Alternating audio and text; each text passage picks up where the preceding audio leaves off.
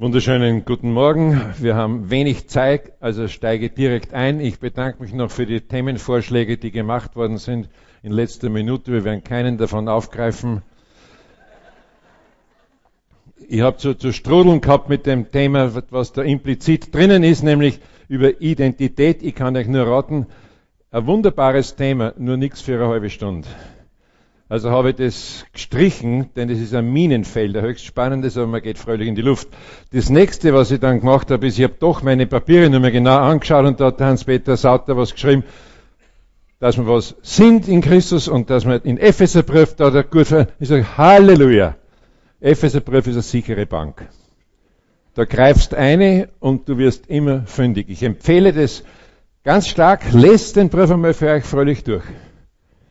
Und ihr werdet auf Dutzende, auf Dutzende Aussagen kommen, wer ihr in den Augen Gottes seid. Dutzende.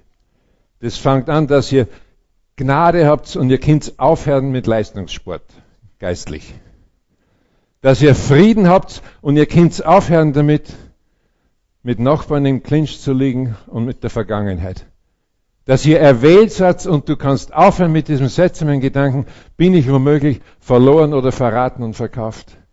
Dass ihr adoptierte Kinder Gottes seid und es geht durch und durch und durch den Brief vom ersten bis zum letzten Kapitel.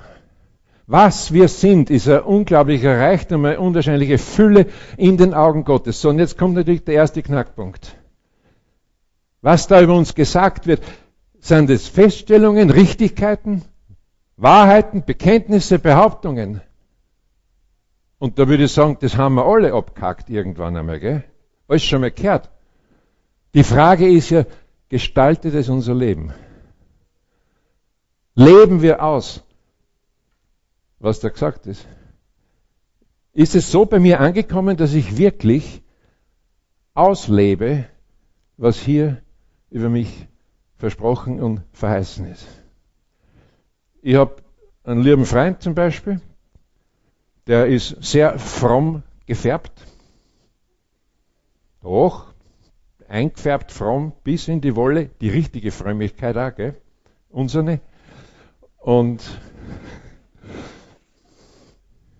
nur wenn du dem seinen besten Tennisschläger zertepperst, dann merkst du, was wirklich in ihm ist dann hört sie alles auf, was man sonst im Gottesdienst, im frommen Bereich absondern kann.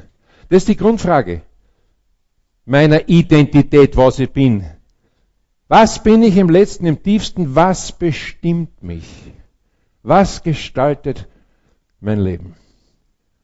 Epheserbrief, wie gesagt, ist reichhaltig und ich mache kleine Blütenlese aus dem Brief und mit ein paar Kommentaren dazu.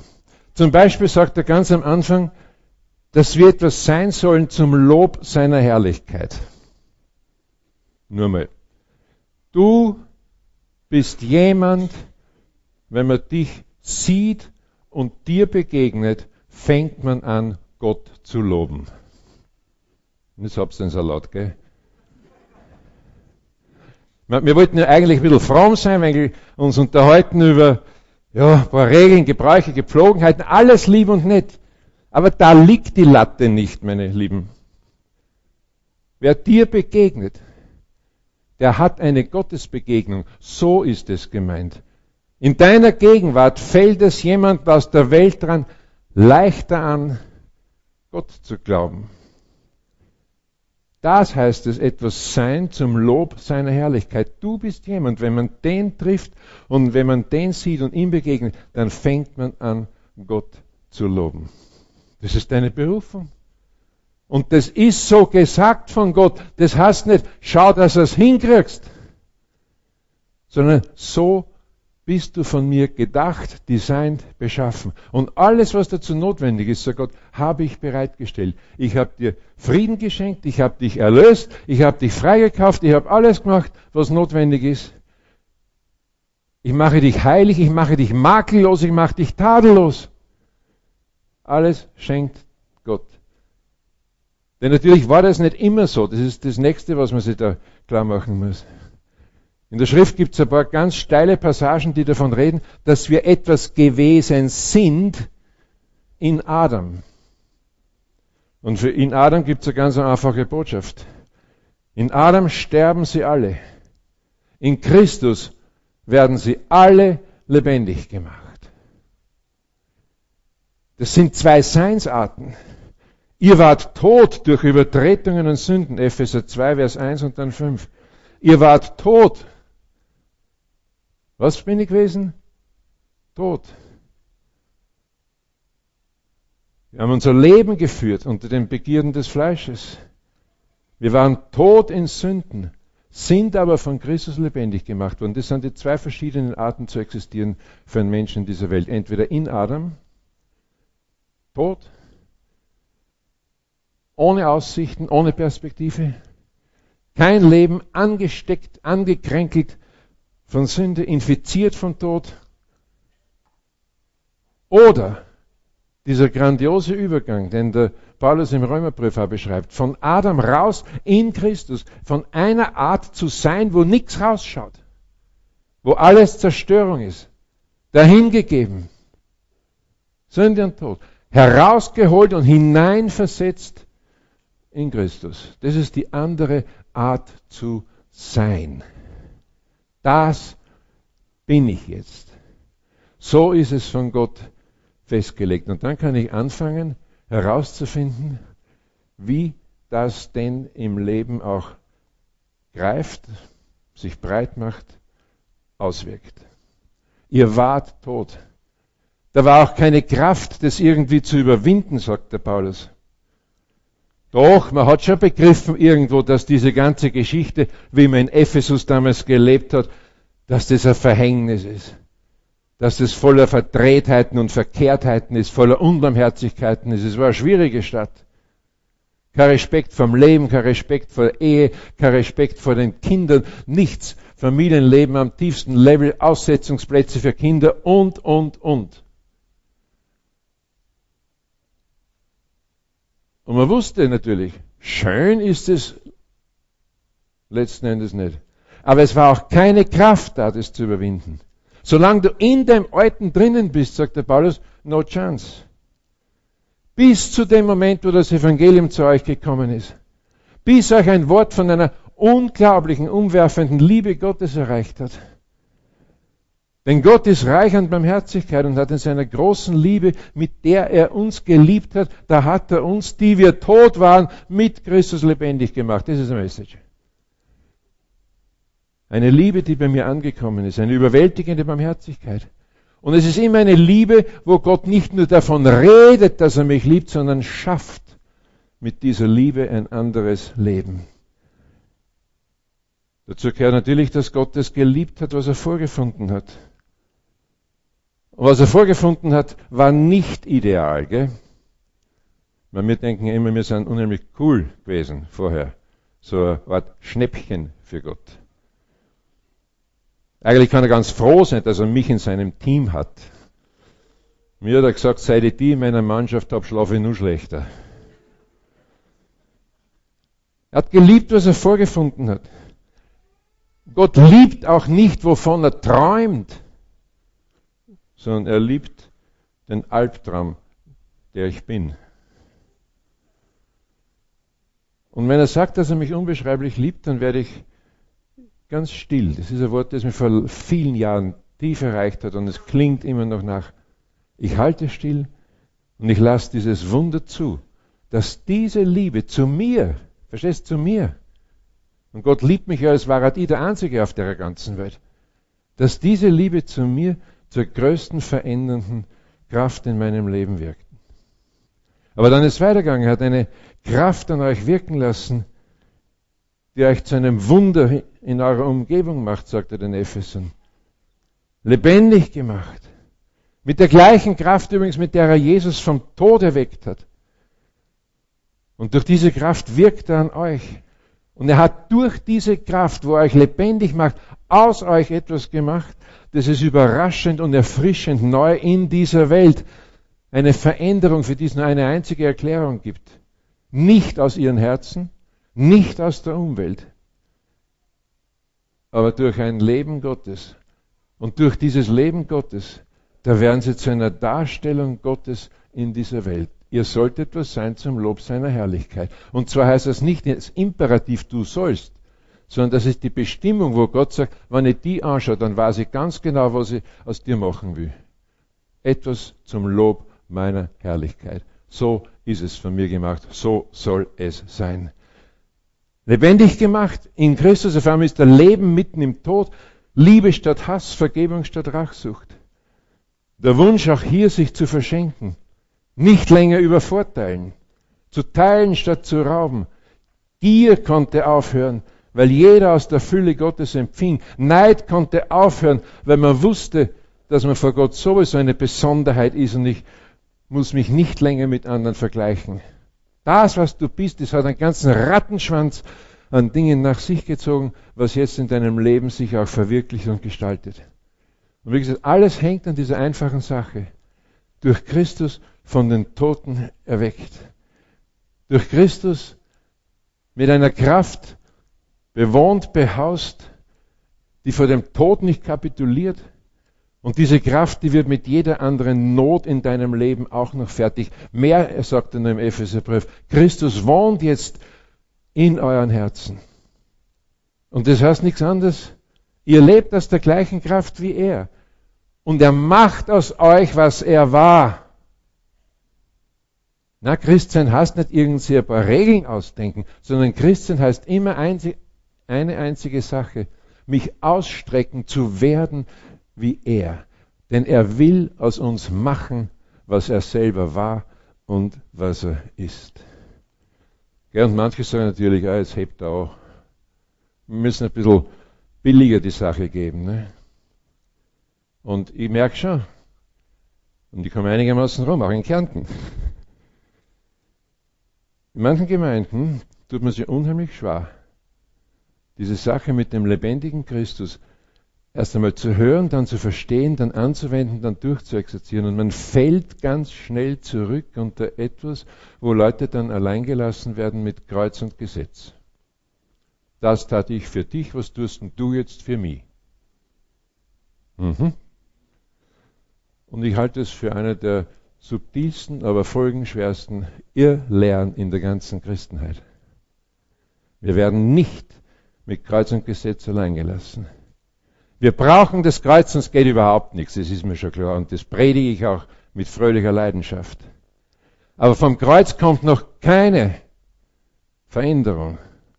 Es ist nur Vergebung, was auch schon ein wenig ist. Vom Kreuz kommt noch keine Verwandlung, da habe ich nur Versöhnung, Frieden mit Gott. Leben bekomme ich nicht einmal nur von meinem Glauben an die Auferstehung, dass Jesus aus dem Tode auferstanden ist, das war Ostern vor ein paar tausend Jahren, betraf allerdings nur einen. Am Ostermorgen hat nur einer ein neues Leben bekommen. Erst Pfingsten, ich sage es immer, die Pfingstler schießen in der Regelmäßigkeit den Vogel an. Ne? Gut, kommt nicht gut da, ich verstehe es. Es gibt ein, Pfingsten hat sich dieses Leben, dieses auferstandenen Herrn ausgeteilt auf alle, die zunächst in diesem Obergemach da waren. Es gibt überhaupt kein geistliches Leben ohne den Heiligen Geist. Du kannst nicht Christ sein ohne Christus in dir. Du kannst überhaupt keine Maßstab für Veränderung, Verwandlung haben, wenn du nicht weißt, Christus lebt in mir und jetzt lebt er in mir und ist damit auch nicht nur die Kraft, sondern das Maß und die Form für alle Veränderung. Alles andere sind hausgemachte, eingemachte Regelungen, die mit dem Evangelium nichts zu tun haben, bitte. Also gute Nachricht. Du bist nicht alleingelassen mit Kreuz und Gesetz. Er hat Wohnung genommen, Epheser 3, Vers 14, 17, wohnt in euren Herzen. Und dann ist die ganz einfache, spannende Frage oder eigentlich Logik, wenn er drin ist, dann kommt er auch raus. Ist ja logisch, ne? Wenn er mein Sein ist, dann wird sich dieses Sein bei mir auch ausdrücken, ausleben. Und das ist nicht zu hoch gegriffen. Das ist nichts für Ekstatiker und Mystiker. Das ist nichts für eine Elite, für ein paar Spezialisten. Das ist christlicher Normalzustand. Oder wir sind überhaupt noch nicht beim Evangelium angekommen. Wer nicht beim Christus in mir gelandet ist, der ist nicht einmal in der Hälfte des Evangeliums fußfest geworden. Übrigens, ich habe gesagt, werden wie er. Bedeutet es, dass er abgehoben war? Wie hat denn das ausgeschaut bei Jesus? Wenn du reinschaust bei ihm, als Gott in menschlicher Gestalt gekommen ist, als Gott sich in diese Erde hineinbegeben hat und Mensch wurde, einer von uns geworden ist. Und du brauchst es nur durchdeklinieren. Als Gott des, den perfekten Ausdruck von sich in einem Menschen auf Erden findet, da war er klein und gering. Ein Gott in Windeln. Windeln, die er übrigens braucht hat. Ja. Da war ein kleiner Knabe, der irgendwo auf den Gassen von Nazareth gespült hat und die Knie blutig geschlagen hat und damit laufender Nase heimgekommen ist und blutig gekniet zu Mama Maria und gesagt hat, weh.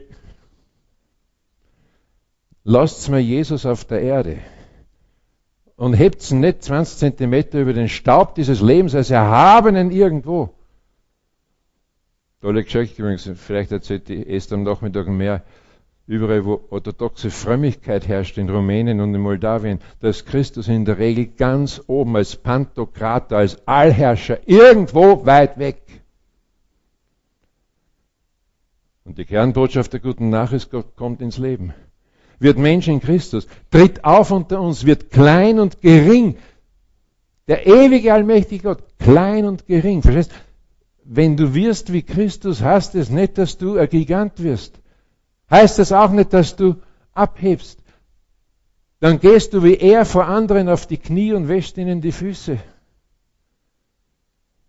Und dann ziehst du als Wanderprediger durch die Gegend. Und dann musst du erleben, wie er übrigens, der perfekt war, der keine Sünde hatte, der nie was falsch gemacht hat, obwohl er so war, untadelig, makellos, ist er abgewiesen worden. Werden wie Christus heißt nicht, jetzt werde ich unwiderstehlich. Werden wie Christus bedeutet nicht, jetzt haut mir nichts mehr aus der Kurven. Werden wie Christus heißt eintreten in diese Welt, durch den Staub des Todes gehen und hier den Menschen auf Erden dienen. Und dann werden wie er heißt, dann werden sanftmütig wie er, barmherzig wie er, klar und deutlich wie er. Ein Wanderer unterwegs zu den Menschen, ein Seelsorger, dem es nicht darum gegangen ist, irgendwo seine Häuseln zu bauen. Entschuldigung, sondern dem es darum gegangen ist, unter Menschen das Wort so zu verankern, dass sie jetzt ihrerseits ein Haus für Gott in der Welt werden. Das war sein Thema. Werden wie er, heißt, du gehst durch einen unteren Weg, ist überhaupt keine Frage. Aber es war das Thema, das ihm mehr als alles am Herzen lag. Christsein heißt Christus ähnlich werden. Das ist die Berufung, das ist unser Sein. Und wie gesagt, alles, was dazu notwendig ist, bringt er in überreichliche Fülle und senkt es hinein in unser Leben, damit wir werden wie er. Ihr habt Christus angezogen, sagt Paulus dann im Epheserbrief. 4, Vers 24. Christus anziehen heißt, du trägst ihn an deinem Leib. Durch ihn wird eine völlig neue Lebensweise sichtbar. Er ist jetzt dein Kleid und das heißt, du hast was an vor Gott, das macht dich makellos, tadellos, lässt dich rein und unbefleckt und unbeschmutzt vor Gott dastehen. Nein, du stehst nicht als Dreckspatz vor Gott. Du bist makellos. Blütenweiß. So als wäre niemals Sünde an dir gewesen. Das macht Christus. Und so stehe ich von ihm und habe ihn angezogen, trage ihn an meinem Leib. Und natürlich auch so eine Seinsaussage. Da wo ich früher Finsternis war, bin ich jetzt Licht. Licht, weil ich mit dem umkleidet bin, der selber sagt, ich bin das Licht. Also werde ich jetzt Licht. Und dann lebe ich als Kind dieses Lichts. Und dann ist da die Frucht dieses Lichts Güte, Gerechtigkeit und Wahrheit. Jetzt kannst du in die Praxis einsteigen. Frucht des Lichts, Güte, Gerechtigkeit, Wahrheit. Wenn Christus da ist, dann drängt er förmlich darauf, aus dir einen gütigen Menschen zu machen, einen Menschen, bei dem etwas sichtbar wird von dieser Gutheit Gottes. Angefangen von allem, was den Umgang miteinander schön machen kann. Gut sein, die Güte Gottes, nicht harsch, nicht barsch. Ich habe Freunde in einem bestimmten Bundesland in Deutschland, ich nenne jetzt nicht den Namen nicht, weil sonst äh, habe ich dort eine Mehrheit gegen mich, wenn ich wieder ankomme dort. Aber die haben alle gesagt, wir sind hart, wir sind grob, wir sind auch so. Aha, habe ich gesagt, ich glaube, wir müssen reden. Nein, nein, die Frucht ist Güte, Wertschätzung, Achtung, Respekt, Achtsamkeit, Anerkennung, Dankbarkeit. Ein freundlicher, liebevoller Umgang. Und weißt du, was das Schönste ist? Du kannst die austoben mit Gutsein bis ans Ende der Erde. Da ist keine Begrenzung. Es ist grenzenlos, weil Christus selber grenzenlos ist. Gerechtigkeit ist die Frucht, sagt er auch in dem Brief. Und Gerechtigkeit heißt vor allem dem anderen wirklich gerecht werden. Und ihm gerecht werden heißt ihm zukommen lassen, worauf er ein Anrecht hat. Gerechtigkeit bedeutet auch, wenn ich einem Menschen gerecht werde, dann werde ich ihm in seiner tiefsten Not gerecht. Und seine tiefste Not ist Verlorenheit, liebe Leute. Nicht Hunger, nicht kein Asyl. Und man darf diesen Dingen allen dienen. Das ist enorm wichtig und muss geschehen. Aber sei vorsichtig, die größte Unbarmherzigkeit ist, sich um das Wohl von Leuten zu sorgen und um ihr Heil sich nicht zu kümmern. Das ist der Hammer an der Geschichte. Dann wandern sie nämlich wohl versorgt in die Verlorenheit. Jesus hat es in einer unglaublichen Schönheit immer fröhlich ausbalanciert. Und wie er es ausbalanciert hat, war immer das, dass er mit beiden Händen gedient hat. Eine Hand hat das Brot des Lebens ausgeteilt und das ist im Wort. Die andere Hand hat das Brot des Lebens ausgeteilt, mit der er die Menge satt gemacht hat. Er hat es nie auseinandergerissen, nie gegeneinander ausgespielt. Nur seine Barmherzigkeit war, ich muss mich um das Heil kümmern. Denn was hilft es dem Menschen, wenn eine ganze Welt gewinnt, einen Stahl nach dem anderen baut, satt ist ohne Ende oder bis zum Überfluss, wenn er seine alles gewinnt und seine Seele verliert. Also ihm gerecht werden. Und Wahrheit, sagt, ist Frucht des, der Gerechtigkeit, sagt der Paulus. Und Wahrheit, da geht es gar nicht um Bekenntnissätze. Die Wahrheit des Evangeliums auch. Es geht nicht einmal nur um Wahrheit im Sinn von, ich lüge nicht. Aletheia ist ein wunderbares griechisches Wort, das so viel sagt da wird ein Vorhang weggezogen. Letheia, das ist das Verborgene. Und dann ist Aletheia, die Aufhebung dieser Verborgenheit. Ein Vorhang geht auf. Und wenn die Frucht der Gerechtigkeit Wahrheit ist, dann bist du wie Christus die Wahrheit über Gott in dieser Welt. So ist es gedacht, so ist es gesetzt und gemeint. Das heißt, in dir zeigt Gott, wer er ist. Da enthüllt er sein Wesen, macht sich bekannt. Durch dich hat Gott seine Verborgenheit beendet. Durch dich ist er hereingetreten in diese Welt. So ist diese Sache zu verstehen und gemeint. Durch dich ist er wieder sichtbar und erkennbar. Und es gibt für die Welt keine andere Möglichkeit, die Wahrheit Gottes zu erfahren, als durch dich. Bibellesen ist aus der Mode. Bist du die einzige Bibel, die die Leute nur lesen? Jemand hat einmal bösartig gesagt, unterschreibe ich nicht. Äh, wir sind die einzige Bibel, die Menschen noch lesen, aber ich fürchte, es ist die schlechteste von allen Übersetzungen. unterschreibe ich nicht, aber für einen Schmunzler allemal gut. Du bist das. Gerechtigkeit, du bist das. Güte, Gutheit, du bist dieses Licht, das scheint in der Finsternis. Übrigens nur was zum Licht. Finde ich auch unheimlich cool. Licht funktioniert mit Reflexion. Licht funktioniert mit Einstrahlung, Ausstrahlung. Licht funktioniert so, dass da eine Quelle ist und diese Quelle gibt ihr Licht und strahlt auf mich ein und ich kann dieses Licht dann weitergeben. Licht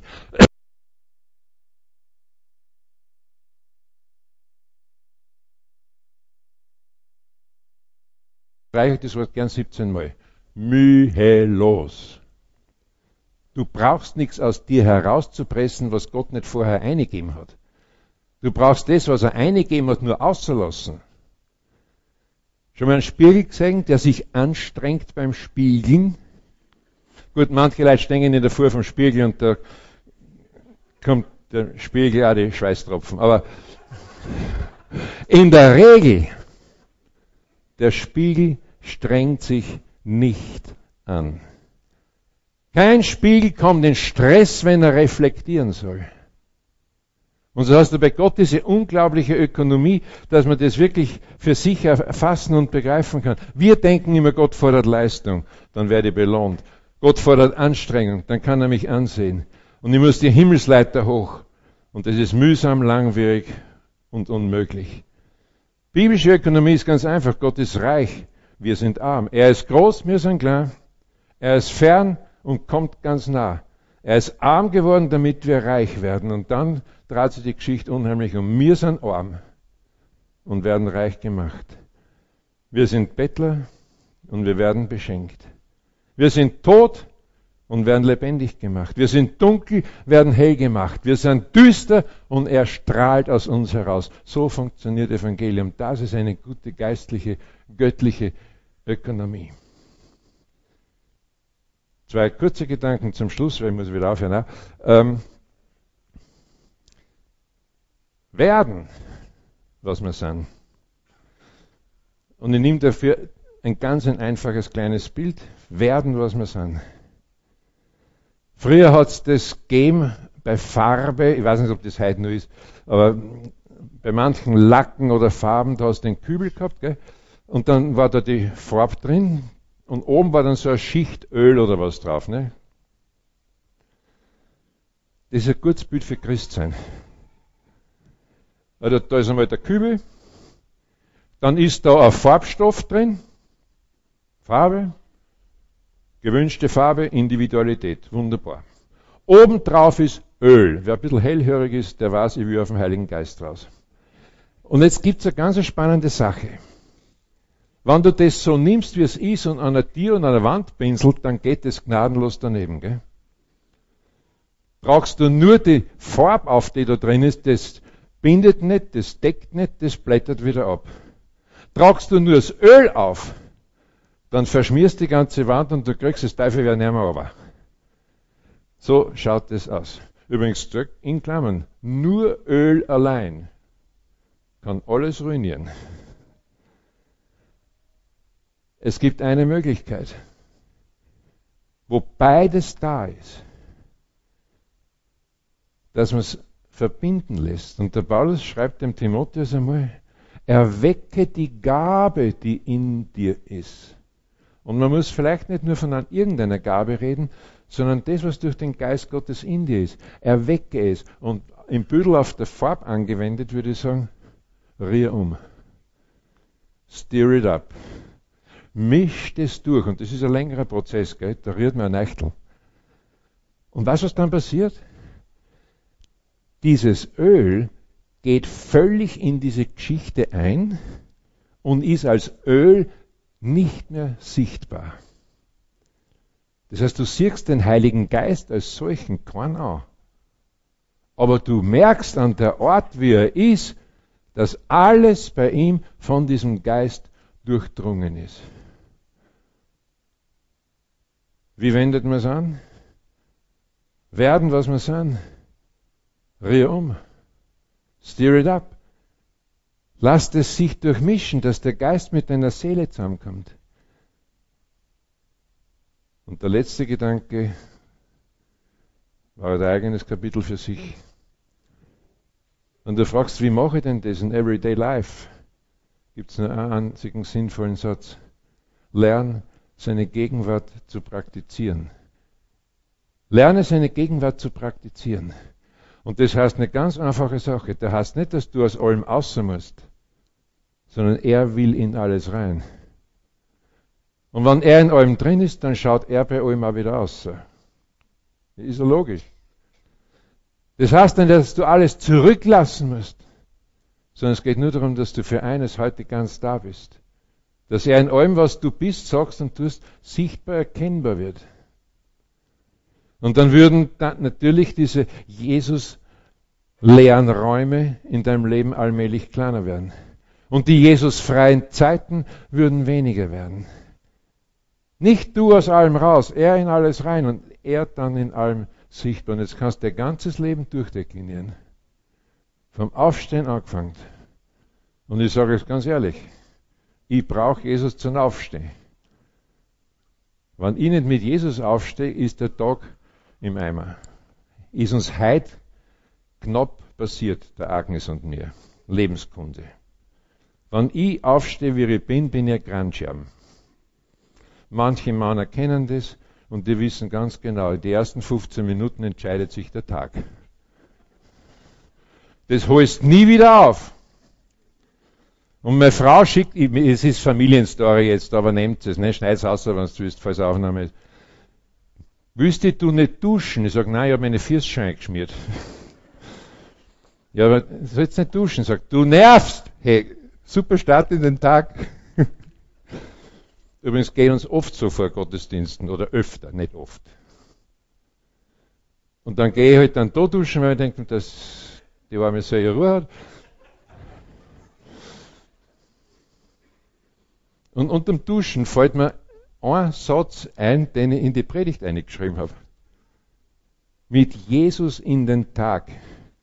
Ich brauche ihn zum Aufstehen, damit die Begegnung mit meiner Frau nicht von Anfang an schief geht. Und so haben wir das dann einigermaßen fröhlich, diplomatisch, freundlich nur mit die Kurven gekriegt. It's live. Ich kann ohne ihn nicht Mensch sein. Ich kann ohne ihn nicht Christ sein. Und die Kunst des Evangeliums ist, in alles hineinzunehmen, damit in jeder Begegnung, in jedem Konflikt, in allen Fragen des Lebens, in Entscheidungen, damit er da wieder rausschaut. Und dann würde unser Leben eine Ansammlung nicht nur von vergangenen Jahren sein. Im Joel steht es einmal drin. Ich will dir die Jahre erstatten, die die Heuschrecken gefressen haben. Kennst du es? Verlorene Jahre? Schwärme von Heuschrecken, die sich Leben nennen, fressen deine ganze geistliche Existenz auf und am Ende weißt nicht, was bleibt. Und Gott sagt, solange du ein Tage ohne mich verbringst, ist es nur eine Ansammlung von verlorenen Tagen und Jahren. Ich bin allerdings bereit, dir das zu erstatten. Ich will dir die Jahre erstatten.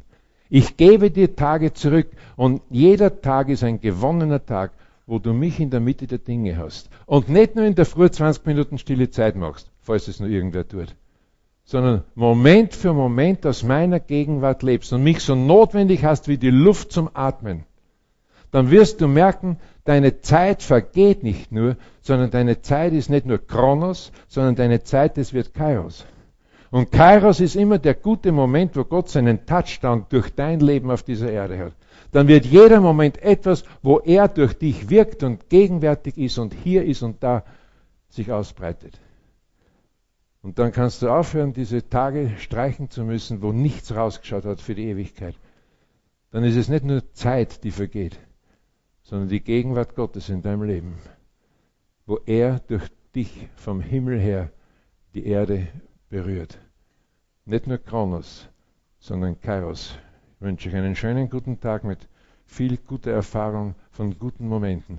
Auch hier und jetzt anfangen, seine Gegenwart praktizieren jetzt und nicht denken, wann hört er denn auf? Jetzt seine Gegenwart praktizieren, wie atmen. Und du kannst nicht auf Vorrat atmen. Probier das einmal. Amen.